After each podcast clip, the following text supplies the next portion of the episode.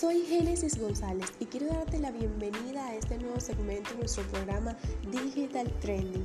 Y hoy hablaremos un poco acerca de la adaptación biológica del ser humano para comunicar información. Y es que a través del tiempo el ser humano se ha caracterizado por ser una de las especies más inteligentes y con la capacidad de procesar información de forma rápida y precisa. En medio de la evolución tenemos la dicha capacidad de comunicarnos y de desarrollar esa intuición que hemos descubierto a raíz de este, de este tiempo y de las diferentes herramientas que se nos han brindado. Y es que hacemos una comunicación mucho más fácil y en función de la comunicación nos hemos adaptado con facilidad a la hora de establecer una comunicación con otras personas, ya sea presencial o en esta nueva modalidad gracias a la tecnología de forma online. Y dicha herramienta nos permite día a día tener una comunicación tanto personal como online establecida y más didáctica y fácil.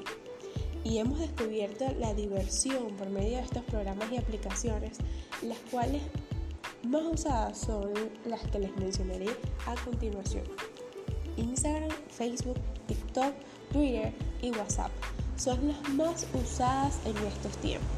Pero quiero hablar una que nos ha acercado mucho más tanto a personas cercanas como a distancia, a esos familiares que tenemos muy lejos la cual es WhatsApp Messenger, que es una de las aplicaciones de mensajería instantánea que permite enviar y recibir mensajes de textos, videos, audios, hacer llamadas y videollamadas, crear grupos de WhatsApp e incluso tener un catálogo de productos y un carrito de compras mediante WhatsApp Business.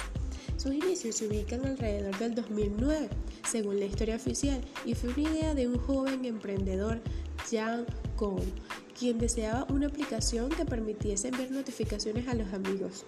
Sin embargo, posteriormente la idea se transformó hasta convertirse en una aplicación de mensajería instantánea.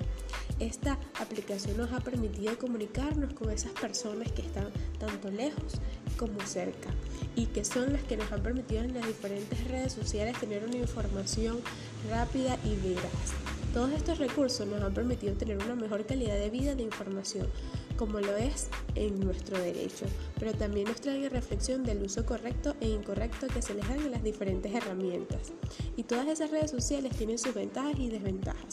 Todo depende de nosotros y del uso correcto que le demos. Por eso quiero dejarles como una frase de un famoso escritor que dice, en el pasado eras lo que tenías y ahora eres lo que compartes en tus redes sociales. Chaito, nos vemos pronto.